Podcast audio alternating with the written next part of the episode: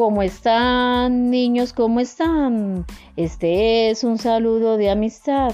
Haremos lo posible por hacernos más amigos. ¿Cómo están, amiguitos? ¿Cómo están? Hola, niños. ¿Cómo están? Les habla la profesora Estela González. En nuestra guía vamos a ver el tema de la célula. Gracias a los avances tecnológicos posteriores a la invención del microscopio, los científicos pudieron comprobar que todos los seres vivos están formados por pequeñas celdas unidas unas a otras. Estas celdas se llaman células. Las células son la mínima unidad del ser vivo. Niños, ¿quiénes son los seres vivos? Los seres vivos son tú y yo y todas las personas. También las plantas y los animalitos. Bueno, en nuestra guía veíamos partes de la célula. La mayoría de las células tienen tres partes, membrana celular, citoplasma y núcleo. Bueno, ¿y qué es la membrana celular? Es la parte externa de la célula que envuelve el citoplasma.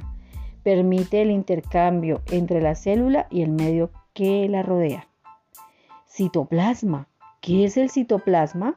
Es el medio acuoso de apariencia viscosa en donde están disueltas muchas sustancias alimenticias. Además, permite el intercambio de nutrientes de la célula.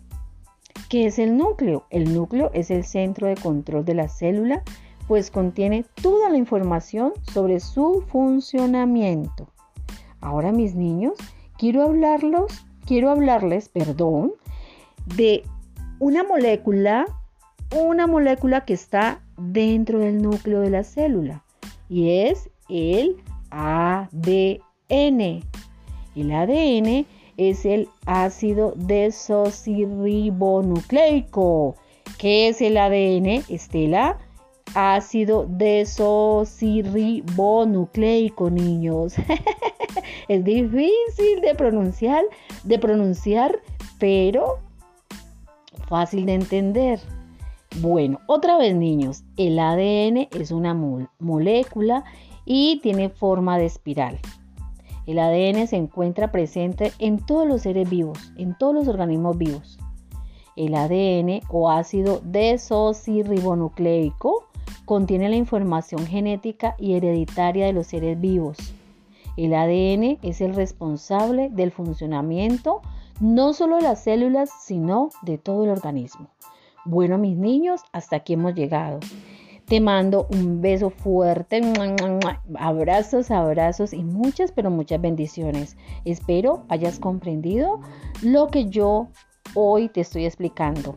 Por favor, revisa el video tutorial que te mandé por Genalili.